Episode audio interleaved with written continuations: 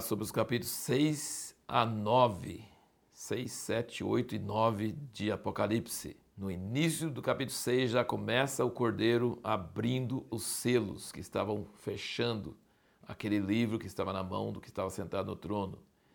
Esses selos são de juízo sobre a terra. E o juízo de Deus sobre a terra é para terminar uma era e começar uma nova era. Deus tem que julgar todos os pecados cometidos na terra e então limpar a terra com fogo para que seja preparado para uma nova terra e novos céus. E por isso que o único que tinha direito de fazer isso é o Cordeiro, só ele que podia abrir esses selos. E um dos princípios do livro do Apocalipse, que você vai encontrar nesse livro que eu indiquei no último vídeo e continuo indicando, a última das nove divisões é Apocalipse. E tem sete chaves para o livro do Apocalipse. E a terceira chave é o princípio do desdobramento. Apocalipse não é um livro linear. Não é um livro que acontece isso, depois aquilo, depois aquilo, depois aquilo. Não. É um livro igual um botão de rosa, que vai abrindo, depois abre mais, depois abre mais. É a mesma flor, mas ela vai abrindo. Então você tem sete selos, que depois abrem sete trovões, que ninguém sabe o que, são, porque João foi para ele descrever. Depois foi sete trombetas, e depois sete taças. E cada uma dessas, desses ciclos de sete vai piorando, vai agravando os juízos. Então é como se fosse realmente um botão de rosa que vai abrindo, um desabrochar, um desenrolar assim do plano de Deus. Então não é uma coisa sequencial necessariamente, mas é como em música, quando você chega na sétima, a oitava já é a primeira de um outro grupo de sete, entendeu? Então assim, nunca é, passa de sete. Quando é uma oitava, é, a oitava já é o primeiro de um novo ciclo de sete. E realmente, é, esses juízos que vão vir sobre a terra são produzidos pela adoração da igreja. Sempre tem adoração antes do juízo, é outra chave do livro do Apocalipse. Sempre tem adoração e juízo, adoração e juízo. Você vai notar isso no livro do Apocalipse inteirinho. Note uma coisa interessante comigo sobre a ênfase nas vestes brancas. Vamos ver esse aqui. No capítulo 3, versículo 4, ele diz: Mas também tens em Sardes algumas pessoas que não contaminaram suas vestes e comigo andarão vestidos de branco, porquanto são dignas. O que vencer será assim vestido de vestes brancas, e de maneira nenhuma riscarei o seu nome do livro da vida. No capítulo 4, versículo 4, diz o seguinte: Havia também ao redor do trono 24 tronos, sobre os tronos via assentado 24 anciãos, vestidos de branco, que tinham nas suas cabeças coroas de ouro.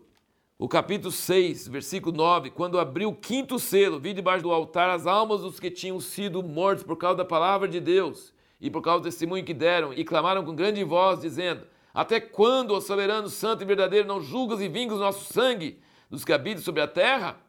E foram dadas a cada um deles compridas vestes brancas, e foi-lhes dito que repousasse ainda por um pouco de tempo. E agora no 7, versículo 9, depois dessas coisas olhei e vi uma grande multidão que ninguém podia contar de todas as nações, tribos, povos e línguas que estavam em pé diante do trono na presença do Cordeiro, trajando compridas vestes brancas e com palma nas mãos. No versículo 13, um dos anciãos me perguntou: Esse que traja as compridas vestes brancas, quem são eles? E de onde vieram? Respondi-lhe: Meu senhor, tu sabes. Disse-me ele: Estes são os que vêm da grande tribulação, lavaram as suas vestes, as branquearam no sangue do cordeiro. Tá vendo? Essas vestes brancas referem à justiça. E aqui ele diz que não era a justiça deles mesmos, mas era justiça porque eles lavaram as suas vestes no sangue do cordeiro. É, aquela, aquele hino maravilhoso, alvo mais que a neve, alvo mais que a neve, está referindo a isso, que a nossa vestidura, se depender de nossas obras, não tem nada, mas se depender do sangue de Jesus, nós podemos ter vestes brancas, como todas as passagens que eu acabei de ler. Capítulo 7, ele diz aqui também ó, sobre esses que estão com as, lavaram as suas vestes, versículo 15, dando sequência aqui. Por isso estão diante do trono de Deus e o servem de dia e de noite no seu santuário. E aquele que está sentado sobre o trono estenderá o seu tabernáculo sobre eles. Como que eles servem? Deus precisa de serviço? Ele não tem anjo que chega para servir ele? E na verdade, será que ele precisa de alguma coisa até para anjos? Assim, como que serve a Ele? E a resposta da pergunta que nós fizemos no último vídeo: o que Deus mais deseja que nós façamos para Ele?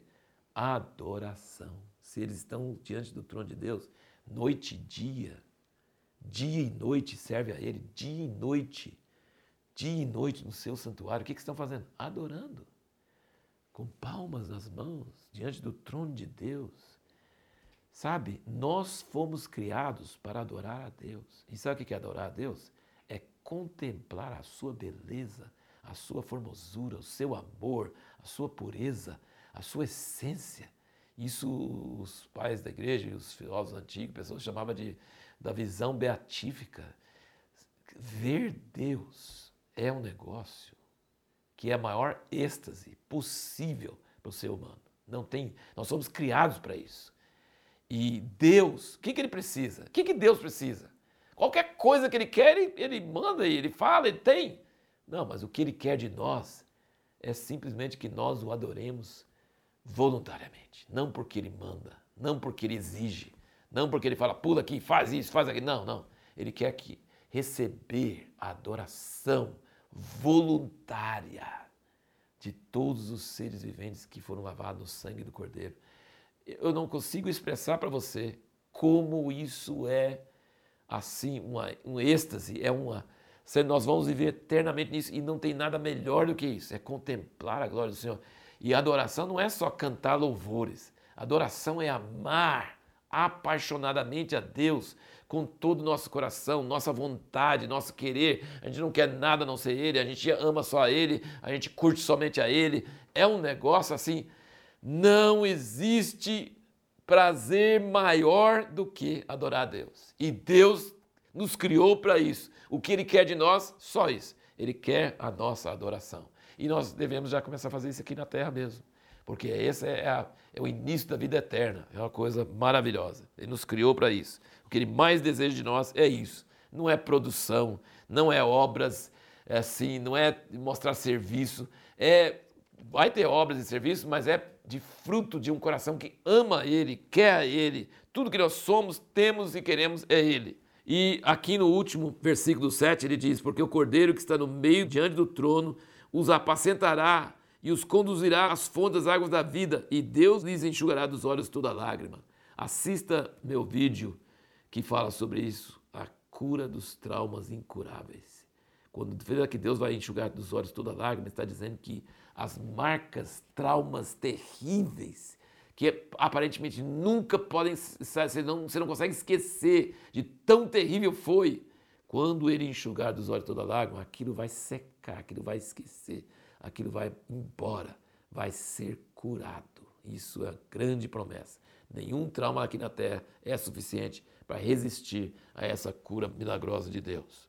Você vê outra vez aqui, no versículo 3 do 8, veio outro anjo e pôs-se junto ao altar, tendo um incensário de ouro, e foi-lhe dado muito incenso para que oferecesse com as orações de todos os santos sobre o altar de ouro que está diante do trono, e da mão do anjo subiu diante de Deus a fumaça do incenso, com as orações dos santos. Depois o anjo tomou o incensário, encheu do fogo do altar e dançou sobre a terra, e houve trovões, vozes, relâmpagos e terremotos. A adoração sobe e o juízo desce. A adoração sobe e o juízo desce. No livro do Apocalipse, você vê direto, direto. E a câmera parece que está mudando. Uma hora está para a terra, juízo. Outra hora está olhando para o céu, adoração. Adoração nunca para, nunca para. O céu nunca tem problema. Qualquer convulsão que tem aqui na terra, mas a adoração está lá no céu firme contínuo, absoluto. E aqui você vê anjo voando no meio do céu e falando ai, ai, ai, no versículo 13 do 8, né? Você vê anjos anunciando, você vê meia hora de silêncio, você vê os sete anjos preparados com trombetas. Então você vê que toda a cena parece um espetáculo de teatro. Tem um anunciando com trombeta, tem outro águia voando, avisando. É cheio de cores e luzes e, e sons, aquela coisa toda, né? E aí depois nós temos então as sete trombetas que são gravíssimas, né? São terríveis essas trombetas, é, trazendo piores castigos do que aconteceu nos selos, né? Quando abriu os selos, agora estão piores, né? E você vê que todas essas, essas pragas e desgraças que vêm sobre a terra não levam os homens ao arrependimento. Olha aqui. Ele diz, no versículo 20 do 9, ele diz: Os outros homens que não foram mortos por essas pragas não se arrependeram das obras das suas mãos, para deixar de adorar os demônios, aos ídolos de ouro, de prata, de bronze, de pedra e madeira, que nem podem ver, nem ouvir, nem andar, também não se arrependeram dos seus homicídios, nem das suas feitiçarias, nem da sua prostituição, nem dos seus furtos. Então vem juízo terrível sobre a terra, mas os homens não se arrependem. Eles, eles fazem blasfemar pior ainda. Então é isso que você vai ver.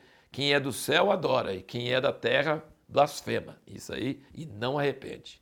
Isso é terrível, né? E a pergunta que nós vamos responder no próximo vídeo é: em que sentido Apocalipse é uma forte prova de que foi Deus quem escreveu a Bíblia?